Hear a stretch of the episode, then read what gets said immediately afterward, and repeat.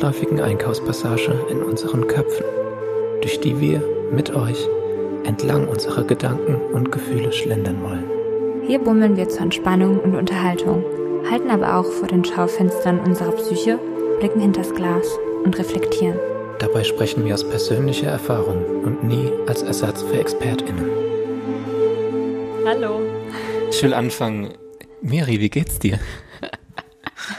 Danke, gut.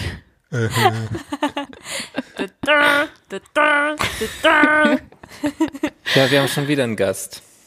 Ja, Äh, dieses Mal Miriam Davutwandi, aka Kashmiri. genau. Die Miri hat auch einen Podcast und zwar auch einen Podcast über Mental Health tatsächlich.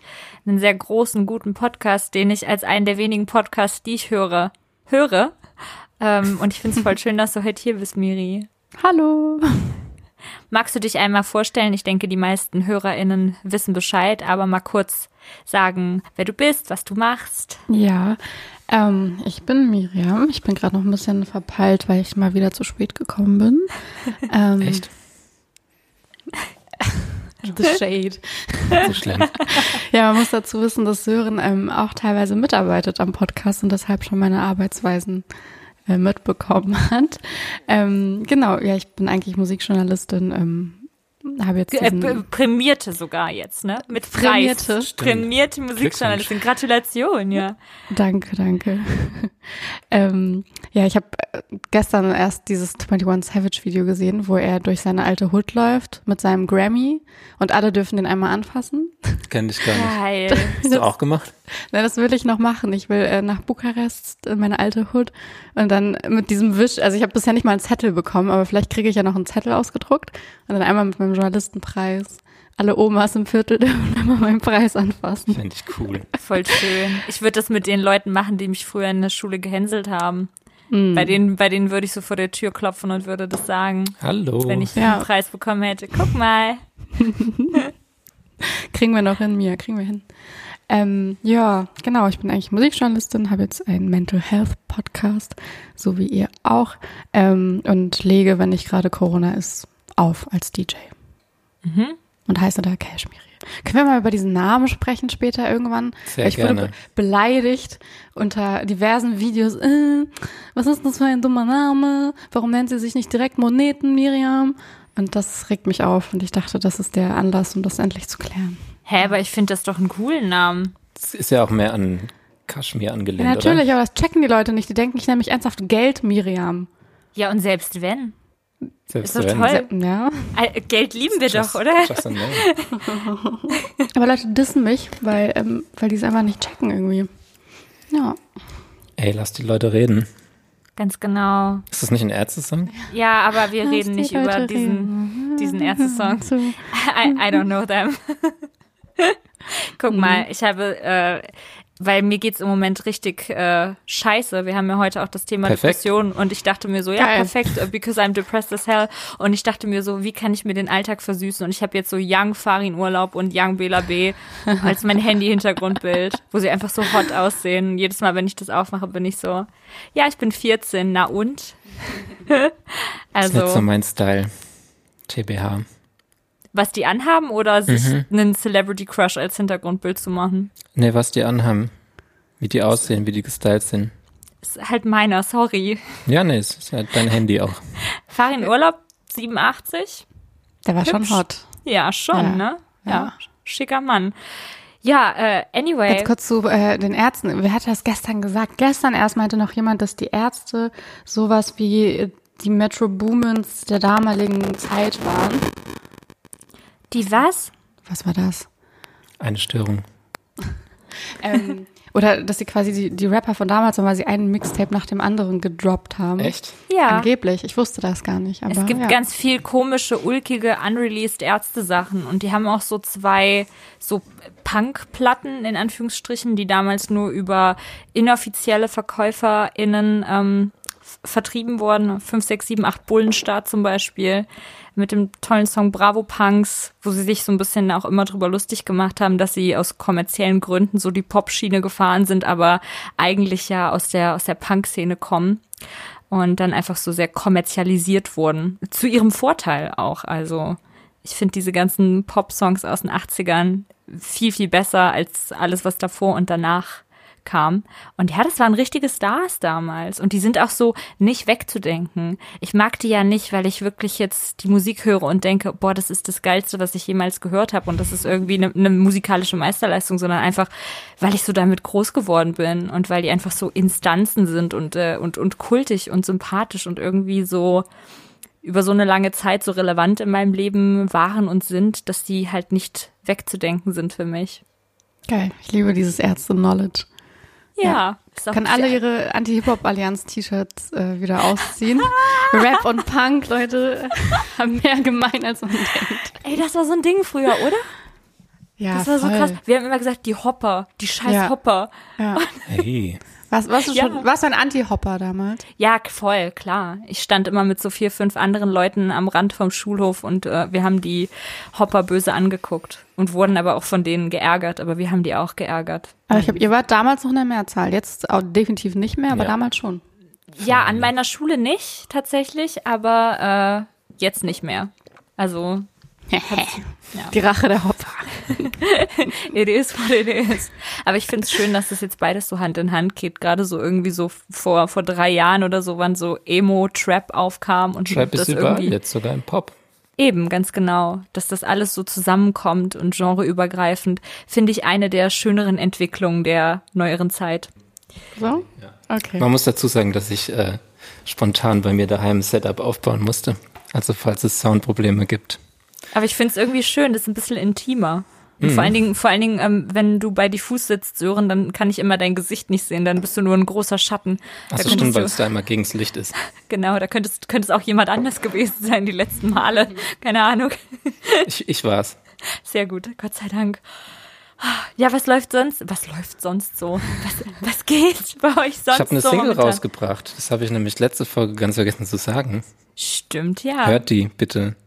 Ja, Guckt auch das Video. das Video Guckt's ist Video. so schön.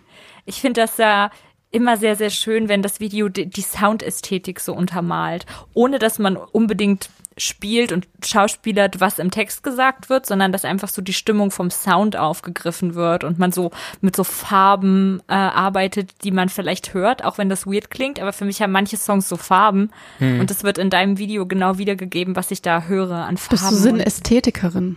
Ein bisschen vielleicht, ja. Okay. Also ich, ich würde es, ich würde es nicht sagen, weil meine Wohnung so sau unordentlich ist. Ähm, aber ich habe ja, ich glaube, das habe ich in der letzten Folge schon mal gesagt, ähm, dass ich so angefangen habe, mir so Home-Decor-Artikel zu kaufen und jetzt so ein paar Instagram-Accounts folge, so Pearly Aesthetics und so. Jetzt ist vor ein paar Tagen ein neuer Teppich gekommen und ich find's immer schöner. Ich habe jetzt auch mehr Lust, sauber zu machen, damit es halt wirklich dann auch hübsch aussieht, weil ein schöner Teppich nutzt ja nichts, wenn 500 getragene Socken da drauf rumliegen. Oh, zum Thema Teppichen habe ich auch eine Story.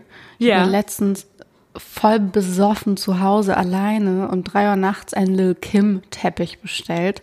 Es gibt so einen. Typen, ich glaube, der ist Australier, der ähm, macht so Teppiche, die aussehen wie so eine Vinyl. Und eigentlich ist diese Vinyl-Ästhetik ist halt eigentlich echt durch. Also, dass man sich so Platten an die Wand hängt und so. Also, ich hatte auch mal so eine Schale aus so einer alten Platte. Also, ich finde das, ich kann das mittlerweile nicht mehr sehen. Aber das war halt. Teppich? Ja, das war halt so ein rosa Lil Kim Vinyl-Teppich. Und den habe ich mir irgendwann mitten in der Nacht besoffen für 300 Dollar gekauft. Ey, sowas muss man da? machen. Alter. Da kannst du aber lange Er ist noch nicht da. Das, das dauert bestimmt ein halbes Jahr, bis der ankommt. Ich glaube, der muss den noch knüpfen. Ey, same. Ich warte so gerade auf ein T-Shirt aus Amerika. Es gibt so einen Künstler, der Max Gruber hat auch T-Shirts von dem, der mit einem äh, mit einem Filzstift so iconic äh, aus iconic Leute aus der Rock-Szene so malt und auch so andere Kultmotive. Und der hat dieses Nacktfoto von Peter Steele aus dem Playgirl Magazine gemalt. Und jetzt warte ich die ganze Zeit darauf, dass ich das äh, Nude äh, Drawing von Peter Steele in der Post habe. Und ich hoffe so ein bisschen, dass es noch ankommt, bevor ich nach Berlin fahre, damit ich das dann jeden Tag dort tragen kann. Aber ich glaube, das wird nix. Ich bin, ich, ich, ich fahre am Freitag, wenn alles klappt, äh, nach Berlin. Ich hatte gestern so ein bisschen ähm, Furzscare, weil wir meinen Arbeitsplatz komplett dicht machen mussten, weil vorgestern jemand da war, der, äh, Was? achso, Gesagt, Furz ist bei uns Corona. Wir sagen Corona. Warum sagt ihr nicht Corona? Das soll ein positiver Safe Space sein hier. Ich kann das Wort nämlich nicht mehr hören. Okay. Und wir, Sören und ich haben so einen komischen Kindsköpfe-Humor und dachten, das ist das naheliegendste Wort. Aber ja, wir mussten gestern Arbeitsplatz zumachen, weil da eine positiv getestete Pe- Person vorgestern war. Und da ging es mir sowieso, also die komplette Woche ist absolut scheiße für mich gewesen. Und da ging es mir gestern richtig, richtig schlecht, weil dann so im Raum stand, dass ich jetzt vielleicht in Quarantäne muss. Aber ich hatte keinen Kontakt zu der Person und äh, zu den Personen, die Kontakt zu der Person hatte, nur auf Abstand. Also wird das wahrscheinlich nichts sein und dann klappt das hoffentlich. Aber ich hasse, dass sowas immer passiert, wenn man irgendwo hin will und wenn man mal was vorhat. Weißt du, ich sitze so zwei Monate nur zu Hause und dann will ich eine Sache machen und dann passiert sowas. Es nervt einfach. Ich wurde ja, äh, wie ihr vielleicht wisst, wurde ich ja 30. Kürzlich. Alles Gute nachträglich. Und danke. Und ich hätte halt saugern auch geil gefeiert. Aber es ging nicht. Aber ich glaube, ich habe smart gelöst. Zum Glück war das Wetter nice und irgendwie war ich im Café so den ganzen Tag und jeder, der Bock hatte, ist mal vorbeigekommen. Auf Abstand. Du saßt so an so einem Ehrentisch mit so einer Krone und hast die Leute so nacheinander empfangen. Ich habe mal so ein Girl auf Insta gesehen, ich weiß gar nicht mehr, wer das war. Die hat auch Geburtstag gehabt ähm, im April, also als so Hochphase war und alles noch unklarer als eh schon. Und ähm, die hat sich auf so eine Bank gesetzt im Park und hat einfach alle Leute so halbstündig getaktet. Von morgens bis nachts ist jeder Freund, Freundin ist einmal kurz vorbeigekommen, hatte eine halbe Stunde Zeit. Sie saß da wie so eine Queen auf dieser Bank. Das Geschenk durfte der Queen überreicht werden. sie hatten einen kurzen Austausch, sie hat mit jedem einmal angestoßen. Sie war auch safe übelst besoffen am Ende des Tages. Ja. Und äh, dann hat sie irgendwie so 15 Leute durchbekommen oder so. Das ist ein total schönes Konzept, weil so unterhält man sich dann auch wirklich Mhm. mal mit jedem. Ne? Wenn man eine Party macht, dann redet man wahrscheinlich immer nur. Also ich habe immer so meine, ich will nicht sagen meine Lieblingsleute, aber es gibt immer so Leute, wenn ich mit denen in der Gruppe unterwegs bin, connecte ich mit denen am ehesten und dann ist man irgendwie doch immer so ein bisschen gesondert und so ist das Problem gelöst. Das ist voll gut. So ähnlich war es bei mir. So ähnlich. Sehr schön. Ihr wart aber nicht da leider. ja, Ihr habt gefehlt. Hätte ich gerne gemacht. Aber ich war Wir feiern echt jetzt zu dritt nach. Genau. auf eine Art. Stimmt. Kuchen ist ja noch da. Was ist es denn für Kuchen? Schogo. Ah ja, perfekt. Simple but effective. Ich krieg morgen Geburtstagskuchen. Meine Mom hat morgen Geburtstag und dann. Ich habe nämlich keinen Backofen, sonst würde ich mir selber äh, immer wieder mal was backen. Ich esse ja nur süßes Essen und Kuchen würde da ganz gut zu, zu, zu meinem Gusto passen, aber wir haben ja keinen Backofen. Da geht das leider nicht. Ihr das habt ist mein Backofen? Anspruch. Nee, wir haben keinen Backofen. Das ist ein Anspruch an die nächste Wohnung, dass ich einen Backofen habe. Also ist doch Pflicht. Ich glaube nicht. Nee. Mhm. Wir Ich haben dachte, nur in Berlin wäre Herd- und Backofenpflicht. wo ich wohne ja auch nicht in Berlin. Vielleicht ist Ja, also stimmt.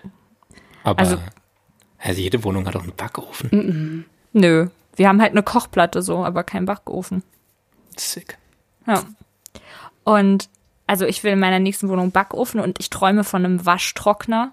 Das ist so meine nächste große Investition, glaube Don't ich. do it. Don't Warum? do it. Äh, ich habe mir Anfang des Jahres als meine erste erwachsene Investition Ja. einen Waschtrockner bestellt. Ja. Und die ganze Wohnung hat nach Pisse gestunken, wochenlang. What? Ja, plus es fusselt halt alles voll. Waschtrockner. Warum stinkt der nach. Pisse? Weiß ich nicht. Ich, keine Ahnung. Es hat nach Pisse gestunken. Meine Wäsche hat nach Pisse gerochen, die Wohnung hat nach Pisse gerochen. Ich empfehle keinen Waschtrockner. Ist das so ein generelles Waschtrocknerproblem? Ich habe das mal gegoogelt. Ich bin nicht die Einzige, die das Gefühl hat, es riecht nach Pisse. Oh mein Gott, So. Waschtrockner riecht nach Pisse. Ja, deswegen mach's nicht. Also wenn, wenn du auch jemand Oh bist, der drauf steht, dass äh, Wäsche auch wirklich nach frisch gewaschen riecht, dann Ja, don't voll. do it. Aber meine bin- Waschmaschine kriegt's auch nicht hin. Ich habe die neu gekauft und die, die müffelt auch immer ein bisschen, obwohl ich Tja. direkt rausmache. Woran liegt es? Reklamieren. Wäscheparfum. Ihr braucht Wäscheparfum. Damit habe ich vor ein paar Monaten angefangen und das hat alles verändert. Aber davon, davon kommt man in die Hölle, in die äh, ökologische Fußabdruck-Hölle. Vom Wäscheparfum wahrscheinlich, ne? Ja. Ja, also okay. ist äh, ich bin ja vegan. Okay, Karma-Konto wieder. auf. Ja. Und schon ganz lange auch tatsächlich, ja. Okay, dann darfst du Wäscheparfüm benutzen. Ja. Nein, wahrscheinlich ist es wirklich sehr, sehr, sehr, sehr schlecht. Ja, Und auch Waschmittel, meine diese Pots, stinkt. oder? Das ist doch Ja. bestimmt auch total schlecht. Ja, das Vor allen fressen die Leute, die auch. Hm, egal. Was für, was? Hat man nicht eine Zeit lang diese Waschpots, diese Tide Pots gefressen? Das war doch. ja, Ah, das war mein Lieblingsmeme. Das ist so funny. die Leute sind gestorben. Das war der Oder Lieblingslied. Forbidden, Forbidden Nectar. mit diesem, mit diesem Chlorreinigungszeug, das so lecker aussieht. Was war das, was war generell so in den letzten, ich würde sagen, zehn Jahren so das Meme, was euch nachhaltig gekickt hat? Bei mir Tide Pods. Lava Tide Pods. Fand ich genius. Oder das neue, das Finanz, Finanzamt. Ist für mich. Ja, Ja, ist for me, das ist Es gibt jetzt geil. einen Instagram-Filter. Ja, stimmt, habe ich gesehen, ja. Boah, Leute, muss ich jetzt erstmal zehn Minuten mich ausklinken und nachdenken. Okay, die Zeit geben wir dir. ich war, ich war immer sehr, sehr bei Pepe, the Frog, als der damals so aufkam. Den fand ich immer, vor allen Dingen, da gab es immer so eins, wo er so äh, passend zur heutigen Zeit so beatmet wird. Und dann stand so auf dem Kanister irgendwie so One Direction made in the AM. Und das fand ich immer sehr, sehr funny. Das war immer so, aber ist auch schon so lange her. Ja, bis Pepe von den äh, Incels übernommen wurde. Also wenn heute jemand noch ein Pepe-Profilbild Gott. hat, dann, dann würde Ist ich es ein. Insel? Ehrlich? Das wusste Ja. ich gar nicht. Ich dachte, der ist einfach jetzt, jetzt fort. Manchmal taucht er so als, als Äffchen auf, weil gerade so Monke-Memes so aktuell sind. Oder die sind auch schon wieder ein bisschen vorbei. Das ist eins meiner All-Time-Fave-Memes. Kennst du? Ja, kenne ich. Welches ist es? ähm, wo äh, eine, es ist eigentlich, das ist ein bisschen mies aus, äh, eine Frau liegt in einem Krankenhaus im Bett und der Mann sitzt nebenan mit, mit dem, mit der Hand vorm Mund und guckt halt, hat die Augen geschlossen und sie sagt, Kevin, I'm dying, please stop beatboxing.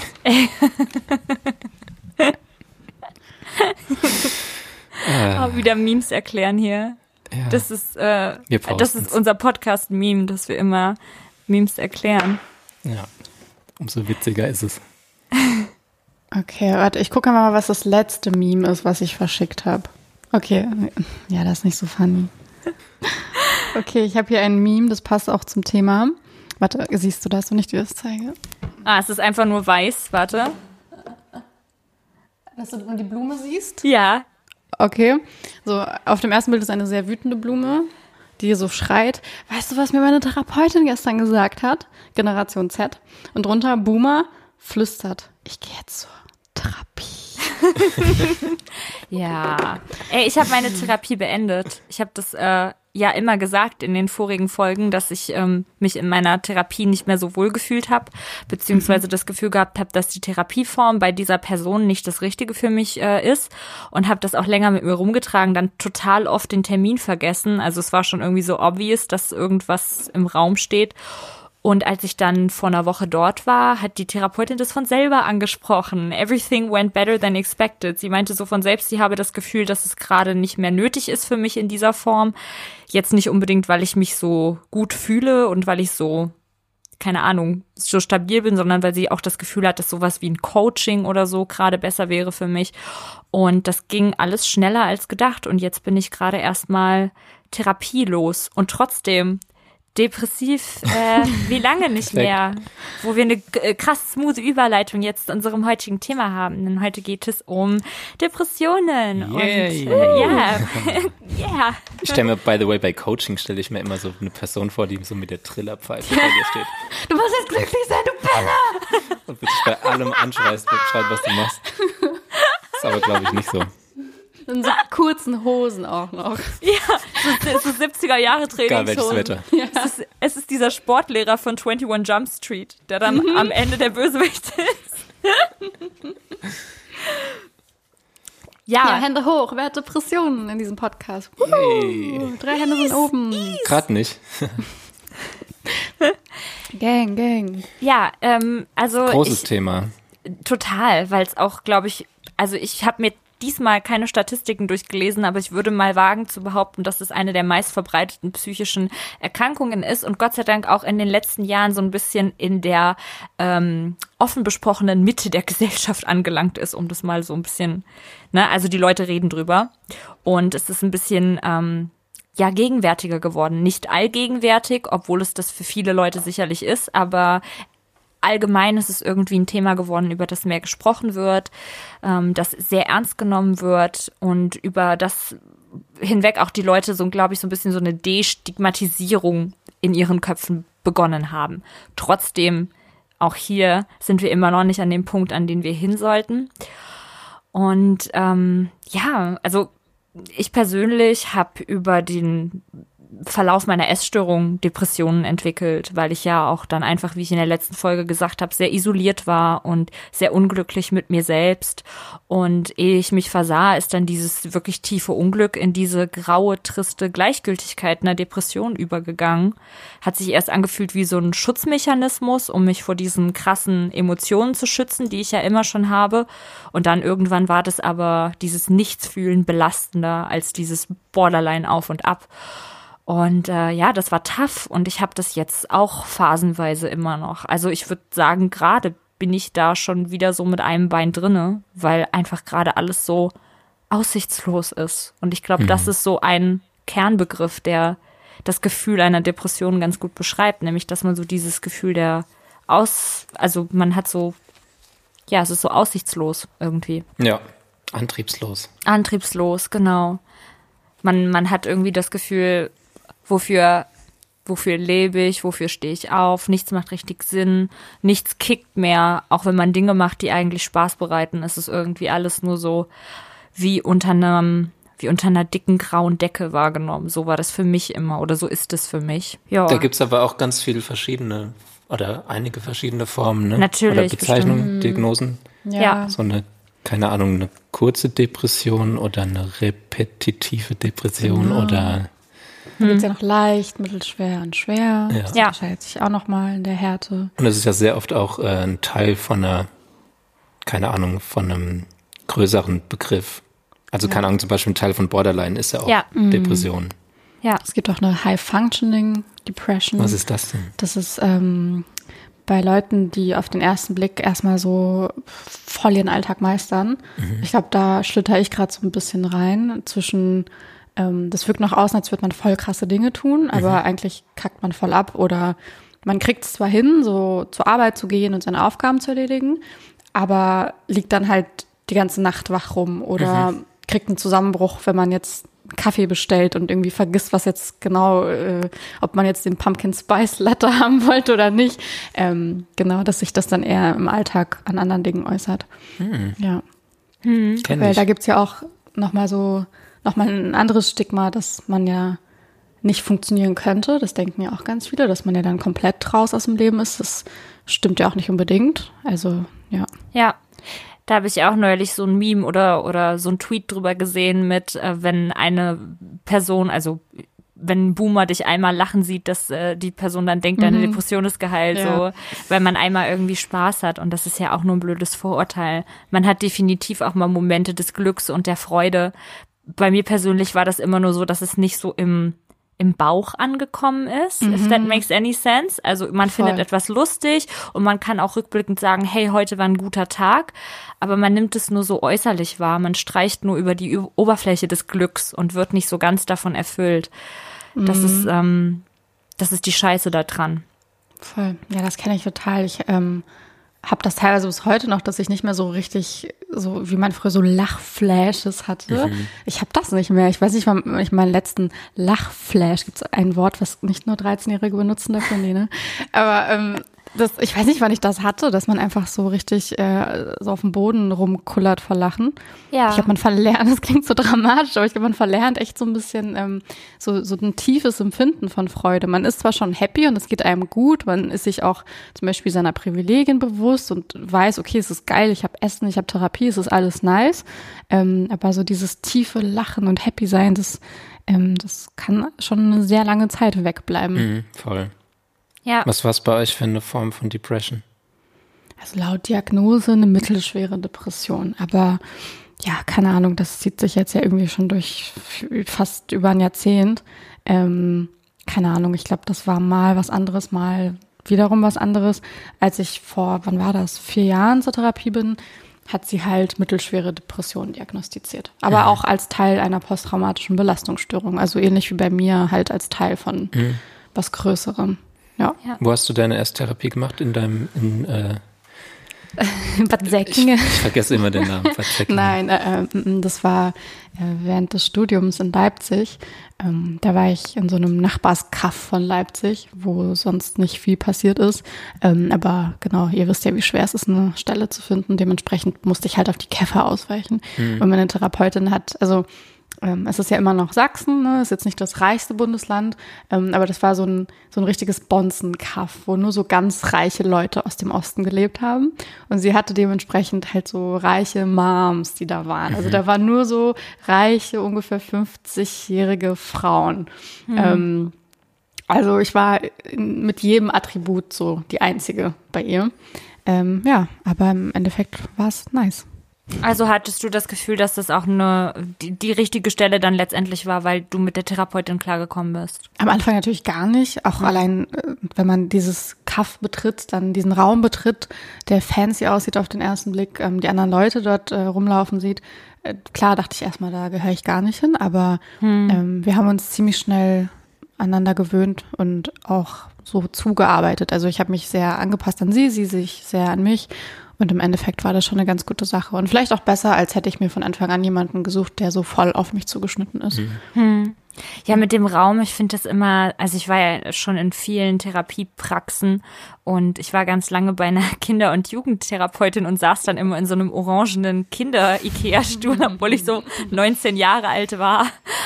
Und äh, hinter mir war so ein großes Puppenhaus und alles war voll mit Plüschtieren. Das war am Anfang auch ein bisschen weird, aber das hat man sich auch irgendwie dann so, ja, das hat man dann hingenommen und wir haben uns so ein bisschen gefunden und die war, die war super. Also ich würde sagen, das war tatsächlich die Therapie, die bei mir am meisten äh, gebracht hat. Weil das war so eine Verhaltenstherapie und die ist so richtig rangegangen. Also das war richtig intens. Und das hat dann auch wirklich gut geholfen.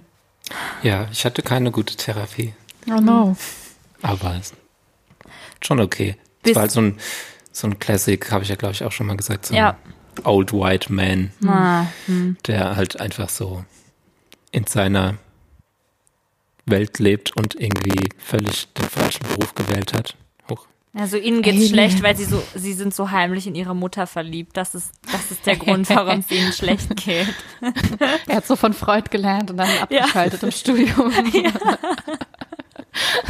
So ein Müll. Ja. Das Einzige, was ich nice fand, was er gesagt hat, wo ich viel drüber nachgedacht habe, ist, dass warum er, also man fühlt sich ja immer so wohl in so einer Depression auf eine ganz komische Art. Voll. Ja, Dass es einfach so ist, weil es so ein vertrautes Gefühl ist ja. und dass man eigentlich erst gegen Depressionen ankämpfen kann, wenn man dieses vertraute Gefühl auch loswerden will. Ja, Und total. das hat bei mir sehr, sehr lange gedauert.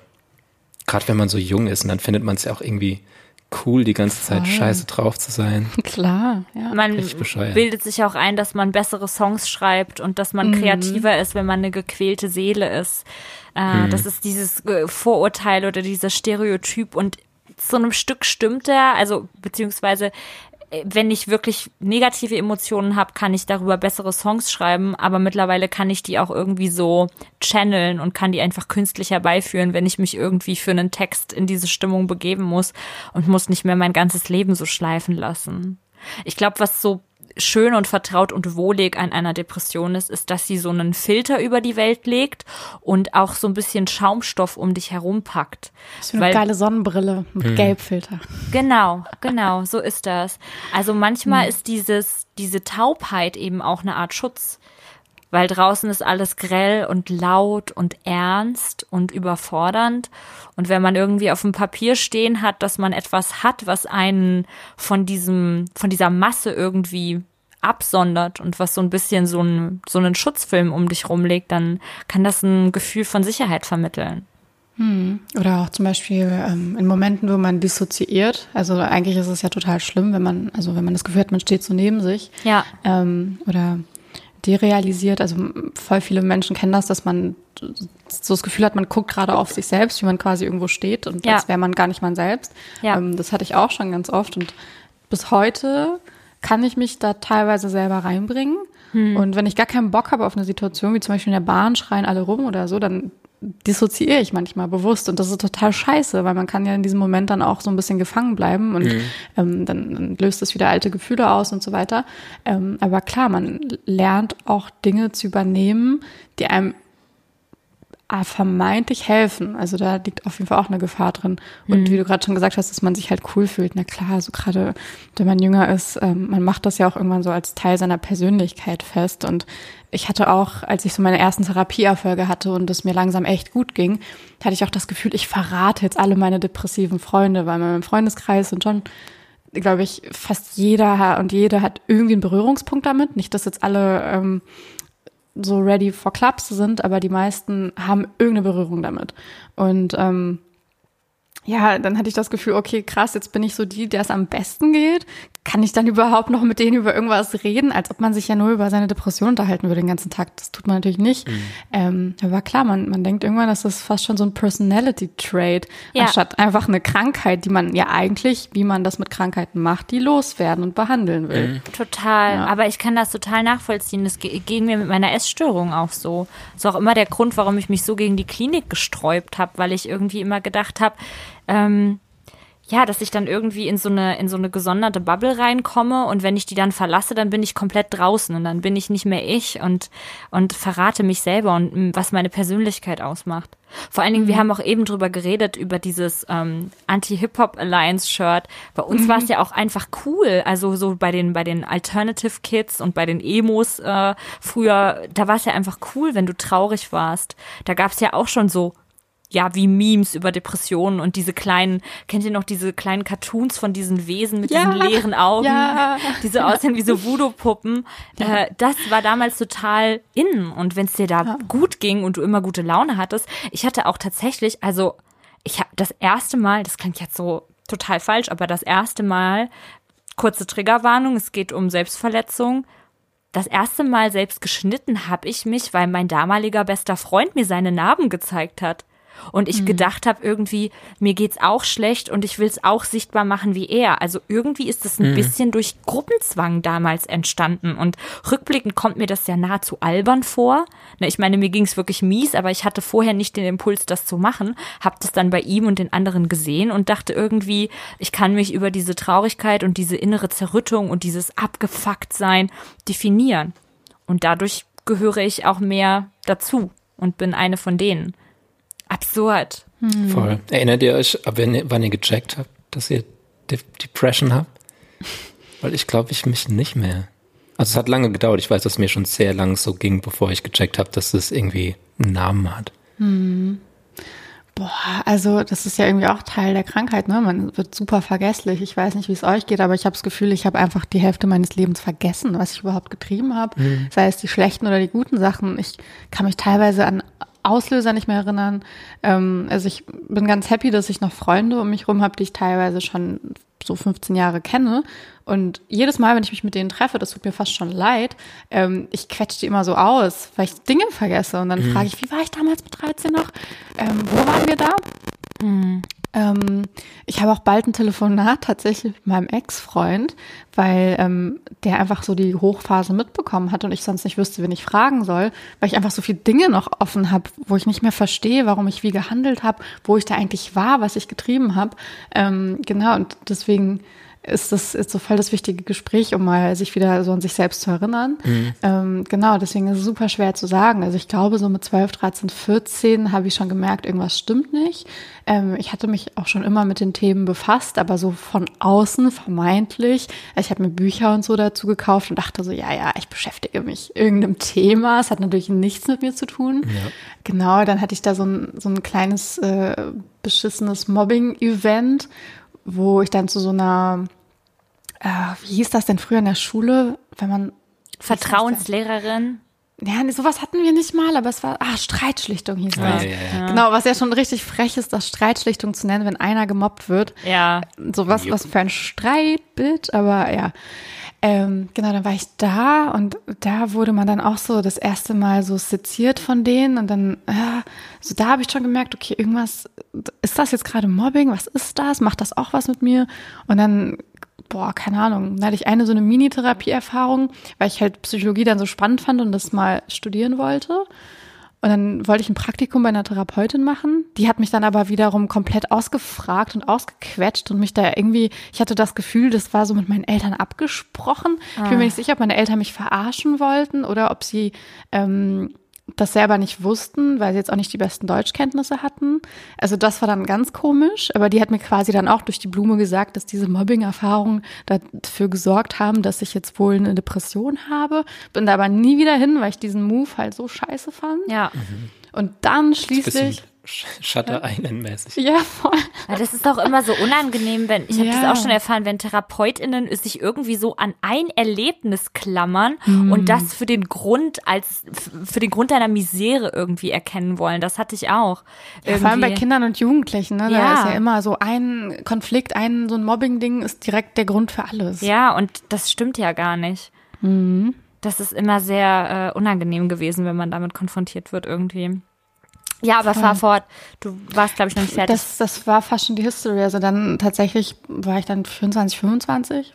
Ja, 24, glaube ich. Da habe ich dann die Diagnose bekommen von hm. meiner Therapeutin und ähm, ja, die hat mir quasi bestätigt, dass das jetzt nicht erst seit äh, dem Tag der Diagnose ist, sondern schon eine Weile geht. Ja. Ähm, genau, aber so richtig schwarz auf weiß habe ich das erst vor ein paar Jahren bekommen. Hm.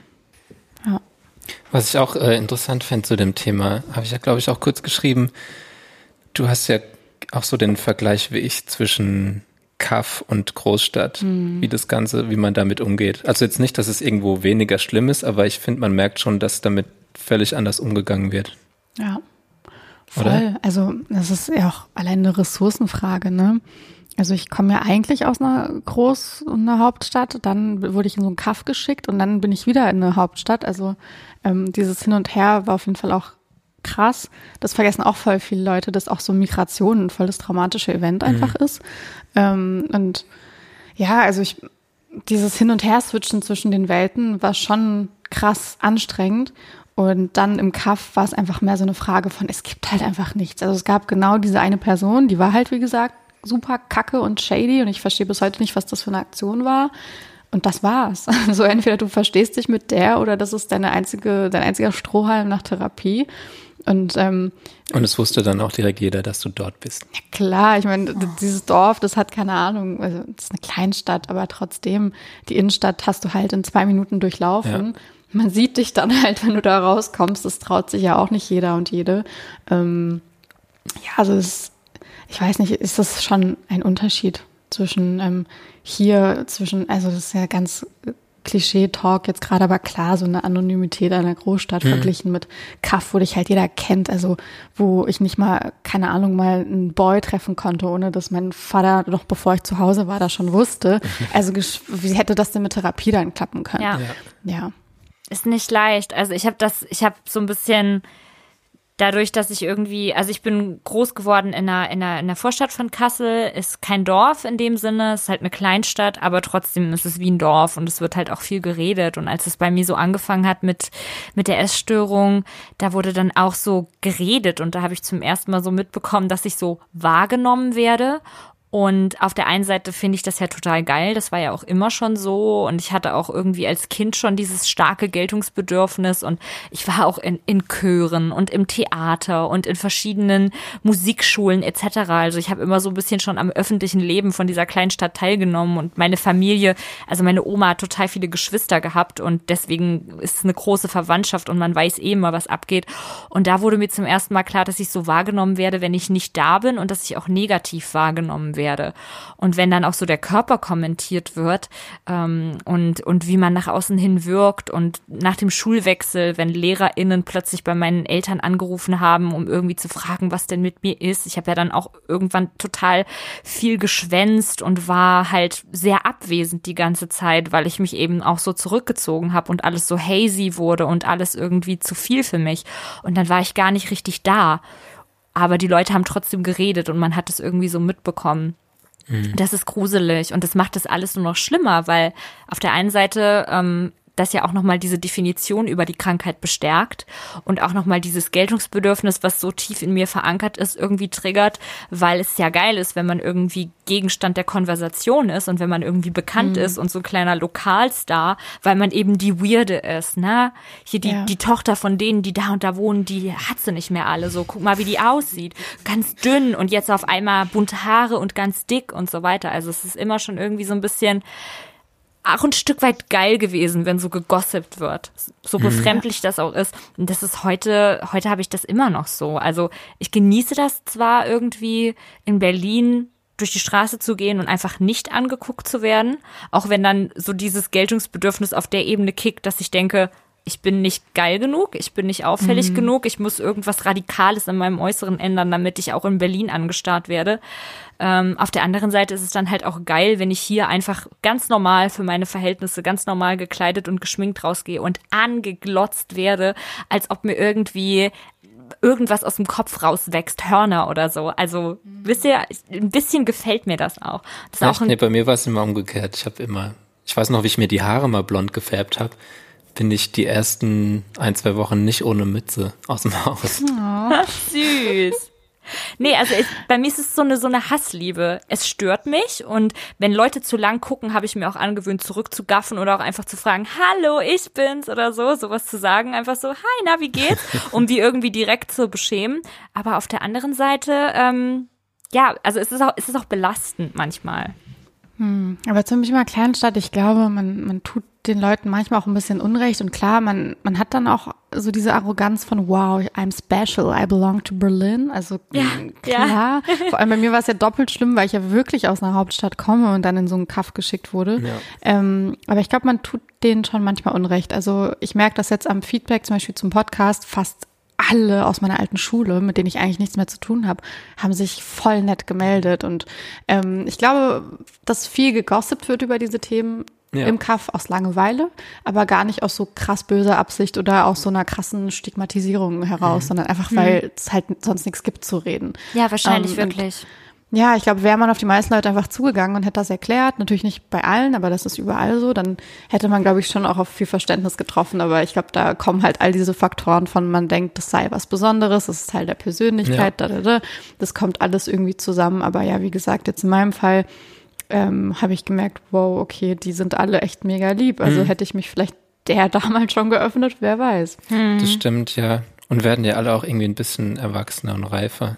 Also das ich hatte auch, das im, im Bezug zum Podcast jetzt noch nicht, aber in Bezug auf Musik haben mir Leute geschrieben, wo ich never ever gedacht hätte, dass die das irgendwie nice finden, was mhm. ich mache, wo ich dann so war, hey, vielleicht habe ich auch einfach ein bisschen falsch gedacht. Ja, voll schön. Shoutout an alle aus Bad Säcking. Und wie heißen eure Käfer?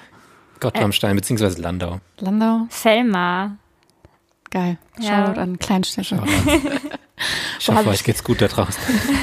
habe ich dir die Story mit der Zeugin Jehovas erzählt? Nee, ich glaube nicht. Ich weiß gar nicht, ob das too much ist für den Poddy, aber ähm, boah, das war auch so ein krasses Feedback zum Podcast. Ähm, da hat eine an meine Eltern nach Hause geschrieben, weil die noch halt auch aus demselben Kaff ist und dementsprechend die Adresse noch kennt.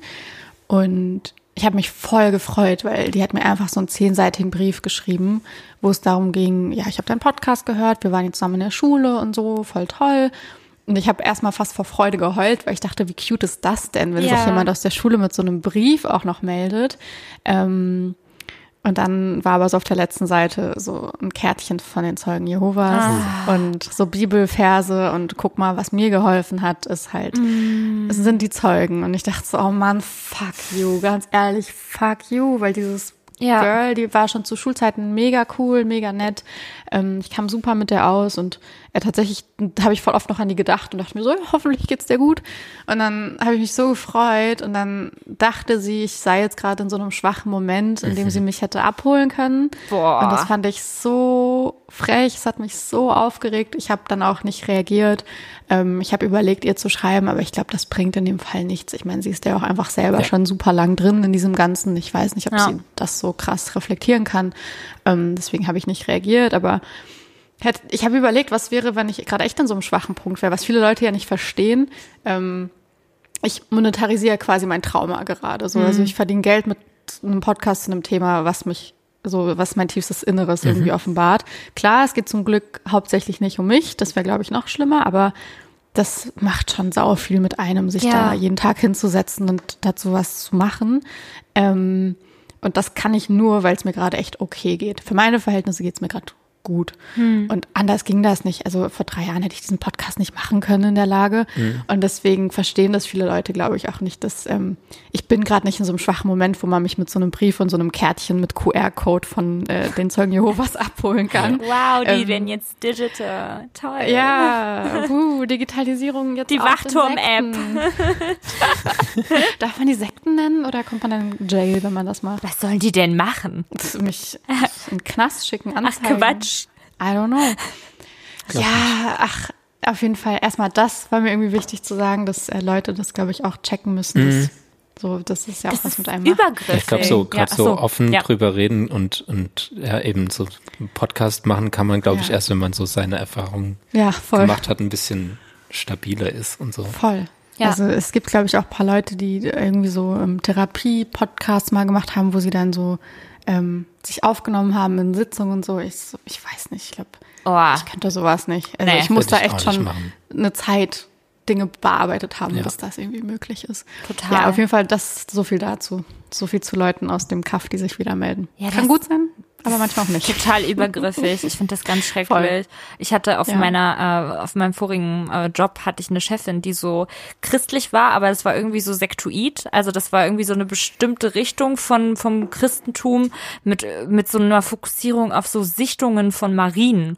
Und ich finde es ja okay, wenn man in Frieden und Harmonie an das glaubt, wofür man eben ja einsteht und was was einen auf eine Art und Weise befriedigt. Ich kann Religion definitiv nachvollziehen.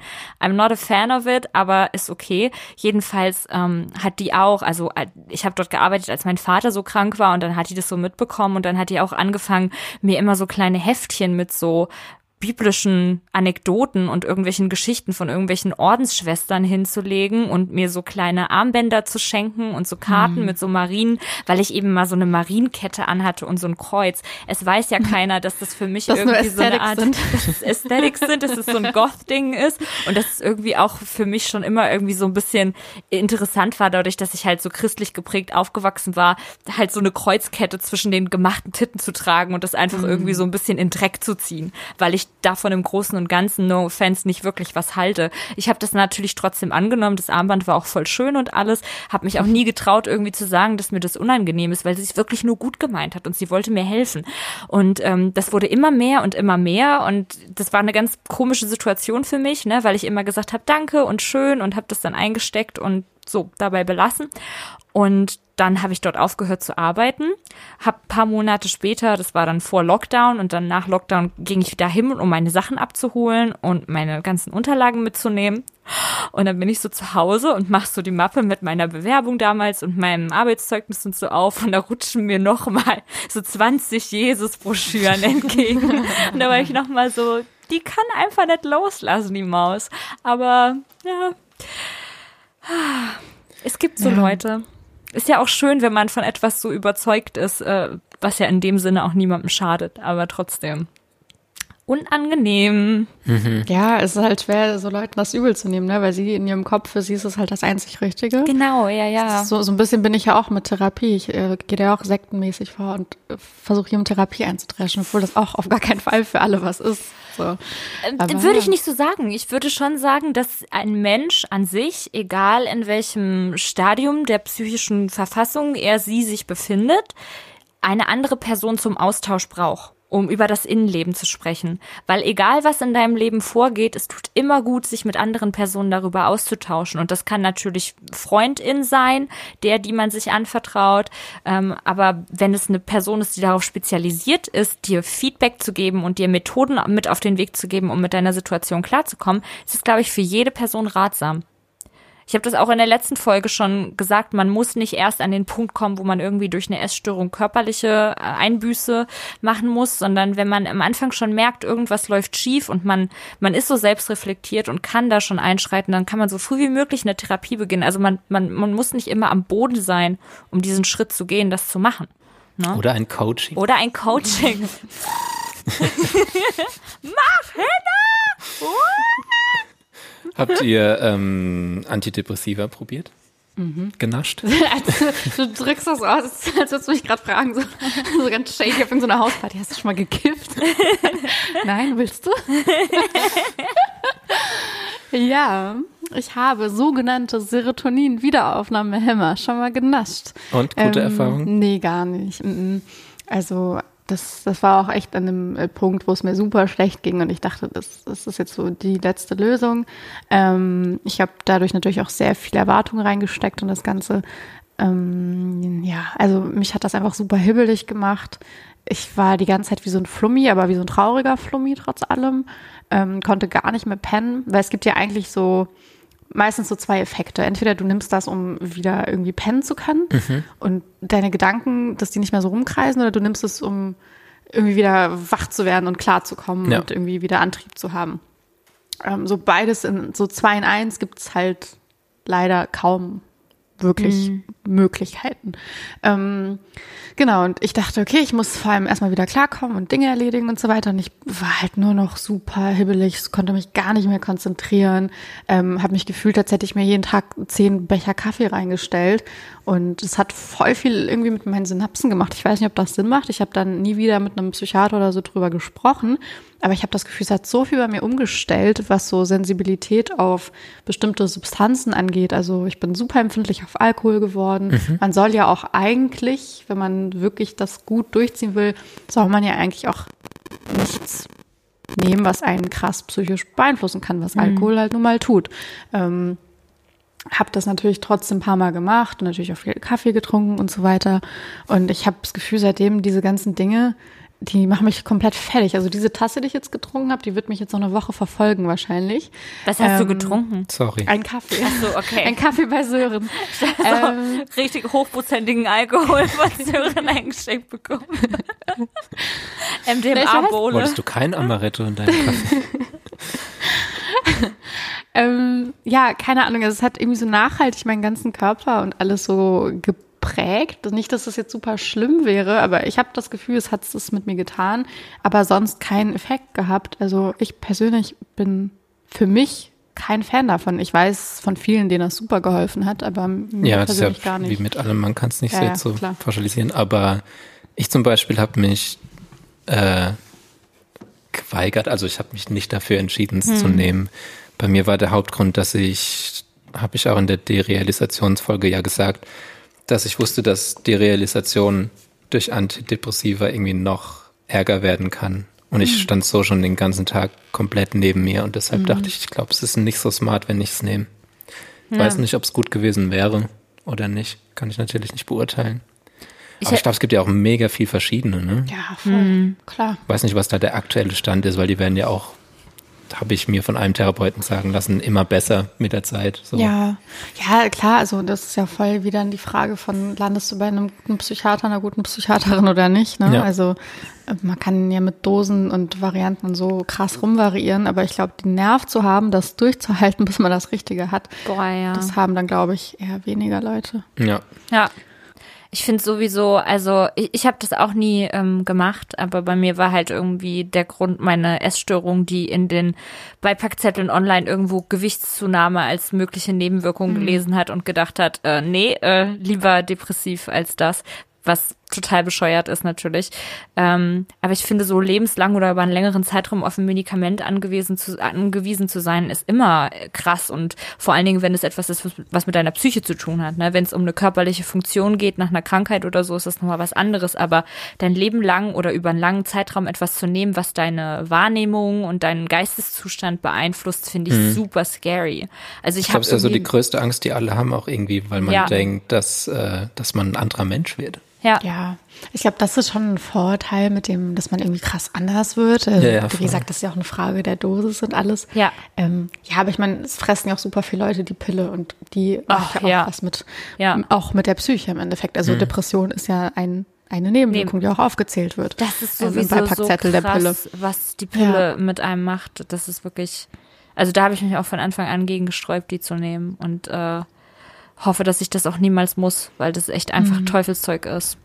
Ja. Also was ich eigentlich sagen wollte, dass, dass so deine Psyche beeinflussen kann, das tun fast alle Medikamente. Also in fast jedem Beipackzettel ist es eine Möglichkeit. Und da sind dann, glaube ich, wieder so Antidepressiva schon wieder krass stigmatisiert, weil alle denken, boah, die machen mich zu einem anderen Menschen. Zombie, ja. Genau. Ja. So ist es halt auch nicht. Ja. Ja. Nee, ich will das auch gar nicht pauschalisieren und verurteilen. Ich denke, dass es sicherlich Leute gibt, für die das eine gute Lösung ist, die vielleicht auch einfach nicht die Möglichkeit haben zu schauen, ob sie, ob sie eine Besserung des Zustandes erfahren, indem sie sich Zeit für sich nehmen oder sie fangen an zu schreiben oder sie gehen irgendwie zwei Monate ans Meer oder was weiß ich. Da hat, haben ja voll viele Leute keine Zeit für.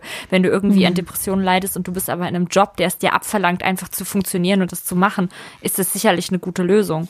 Ähm, erstmal. Und deswegen kann man das gar nicht pauschalisieren. Bei mir war das Ja. immer so, ich wollte immer erst gucken, ob ich es irgendwie mit mir alleine ausmache, weil ich auch ein bisschen so falschen Stolz habe diesbezüglich. Ich, also ich habe irgendwie schon immer so ein bisschen so diesen Hang zum Märtyrertum gehabt, wenn es um meine Psyche geht und stürze mich auch immer ganz gerne in das Leid. Ich war auch gestern so, gestern bestimmt zwei Stunden geheult am Stück, weil ich einfach so fertig war. Äh, Mars ist ja gerade im Retrograde und ich, äh, das ist für mich so die absolute Bestätigung, dass Astrologie real ist, weil gerade alles schief läuft. Und nach der letzten Woche und dann gestern mit dieser Räumung an der Arbeit, weißt du, wir waren alle so kurz, kurz vor der Panik dort. Und das war ganz, ganz schrecklich. Da bin ich zum Beispiel auch neben mir gewesen. Also ich habe richtig gemerkt, den Moment beim Abbauen an der Arbeit, wo ich einfach so meinen Körper verlassen habe und gesagt habe, nicht mit mir. Und dann habe ich das alles wie durch so einen Filter wahrgenommen und bin auch irgendwann früher als die anderen einfach rausgegangen und bin nach Hause gegangen, weil ich nicht mehr konnte. Ähm, da habe ich gestern aber auch zwei Stunden geweint und da lag ich auch auf dem Sofa und habe mich auch gefühlt wie in so einem Film und dachte, alles ist so schrecklich und alles tut so weh und die Welt meint es gerade so böse mit mir. Also so ein bisschen war ich auch gestern dann wieder in diesem, ja, in dieser Rolle der, dieser dramatischen, leidenden Person und habe mich da so ein bisschen zu wohl, glaube ich, auch drinne gefühlt.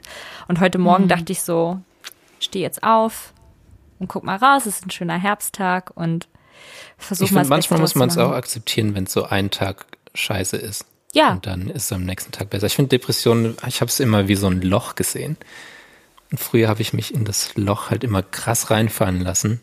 Und mittlerweile, wenn ich einen schlechten Tag habe, dann, äh, dann gehe ich nur mal kurz ins Loch. Oh, ich hasse Metaphern, aber ihr wisst, wie ich meine. Ja, ja. Und tschüss. Und dann bin ich am nächsten Tag aber auch wieder draußen. Ja. Mit einer Leiter gehe ich dann in dieses Loch. Ratten in Berliner Wohnung, like. Ich hatte mal eine Ratte äh, im zweiten Stock. Oh, wer hatte noch keine Ratte in Berlin? Aber Wer im in Berlin- zweiten Stock Ja, ist sie vor mein Fenster. Same. Same. Okay. Wer in Berlin wohnt und noch keine Ratten hatte, der melde sich bitte jetzt bei mir. Slidet in meine DMs und erzählt mir von euren Erfolgsgeschichten. Äh, in Kassel gibt's eine Waschbärplage. Also wirklich Geil. eine literal Süß. Plage. Ja, alle Leute, die nicht aus Kassel sind, sind so süß und Leute in Kassel hassen die einfach. Die greifen Hunde an. Die haben keine Scheu. Oh, die kommen tagsüber cool. einfach auf dein Grundstück, machen wie so ein Mensch einfach die Mülltonne auf mit den Händen und fangen an, sich daraus zu bedienen und verwüsten alles und so. Also Boah, wie bei Sims, waren das nicht auch Waschbären, mit denen die Hunde dann kämpfen ja, mussten? stimmt. Genau. Das machen die hier im, äh, im realen Leben tatsächlich. Oh, ich hatte gestern äh, Hundebesuch und ich bin zu Tode erschrocken, weil der nachts, der hat so ein, der Hund hat, dem geht's leider echt nicht so gut. Das ist ja Der- auch depressed. Vielleicht, ja, der hatte, es, der hat manchmal so, wenn er so aufgeregt ist, so Asthmaanfälle. Nein, Baby. Und es klingt wirklich wie wenn ein Schwein richtig krass grunzt. Und davon bin ich aufgewacht. Ich war so, holy shit, was ist hier los? Bis ich gecheckt habe, dass es der Hund ist. Wie heißt der denn? Joey. Joey. Aber dann hat er sich beruhigt, dann ging's wieder. Gute. Besserung. Ja, gute Besserung an ihn. Der hatte auch so ein, vielleicht habt ihr es in meiner Story gesehen, so ein Ding in seinem Mhm. Ja. Kopf. Wie nennt man das? Trichter oder so? So eine Halskrause oder so. Ja, Das ist so. damit er sich nicht die ganze Zeit selbst kratzt. Oh nein. Das sieht die ganze Zeit aus, wie wenn so ein kleiner süßer Lampenschirm da Ja. rumläuft. die Hunde Sowas wissen, bräuchte was ich auch mal ist. für meinen Kopf, damit ich nicht mal mein Gesicht anfasse. Apropos, Skincare. Gute Überleitung. Jetzt kommen wir zu unserem Sponsoring. Ich ja, habe hier nee. noch Masken liegen. Ja. Habe ich zu Geburtstag gekriegt. Oh, Anti-Stress-Fluid, Flut-Maske. Und schön. Balanced Beauty. Ich habe gerade zwei richtig schmerzhafte Pickel am Kinn. So richtig so, die so wehtun. Aber da ist Shit. gestern richtig geil Eiter rausgekommen, so richtig mit gegen den Spiegel Oh, nicht wieder, nicht geil. wieder der alte Ja. Ja. Das ist so befriedigend. Tell me more. Ich liebe das. Oh, ich kann dir, äh, ich, ich kann gleich mal ein Bild an Sören schicken, wenn du noch bei ihm bist. Ich habe meinem Freund vor ein paar Tagen so einen kranken Mitesser aus dem Rücken geholt. Boah. So einen richtig, so einen schwarzen Stick einfach. Einfach so ein Ich will es nicht sehen. Oh. Also es ist okay, jeder Mensch hat's, aber ich will es nicht sehen. Das liebe ich. ja, ähm, and that's that, oder? Ich fand's Wie voll lange nehmen wir schon auf? Schon über eine lange. Stunde, ja. Oh ja, dann müssen wir die, den Skincare Talk, dann machen wir eine extra Folge. Bitte. Einfach mal zur Entspannung. Ja. Ja, aber das war ein sehr, sehr schönes Gespräch. Fand ich Lighthearted. auch. Ja. Und äh, danke, dass du da warst, Miri. Danke für die Hört Miris Einladung. Podcast Sehr gerne, genau. zusammen Miris mit unserem Nacheinander. Ja. Willst du denn noch mal kurz pluggen? Mach das ruhig. Jetzt kommen wir zum Werbesegment. Hallo, mein Name ist Mira Notwandi und ich habe einen Podcast, der nennt sich Danke gut. Hört jetzt rein. Das war's. Gut. Miri, welche drei Sachen äh, holst du dir in der Mall, um den perfekten Nachmittag in der Mall zu verbringen? Mm, Eine Gesichtsmaske. Ähm, ein Smoothie. Yes. Äh, und wenn es Wonder Waffle gibt in der Mall, dann eine Waffel. Da hätte ich Bock drauf. Sehr schön. Ja, dann können wir ja gerne mal alle zusammen in die Mall gehen, weil es, klingt nach meinem Gusto. Das ist mein neues Wort Machen jetzt. wir. Gusto. Ja, äh, danke schön. Danke euch. Danke. Gut. Tschüss.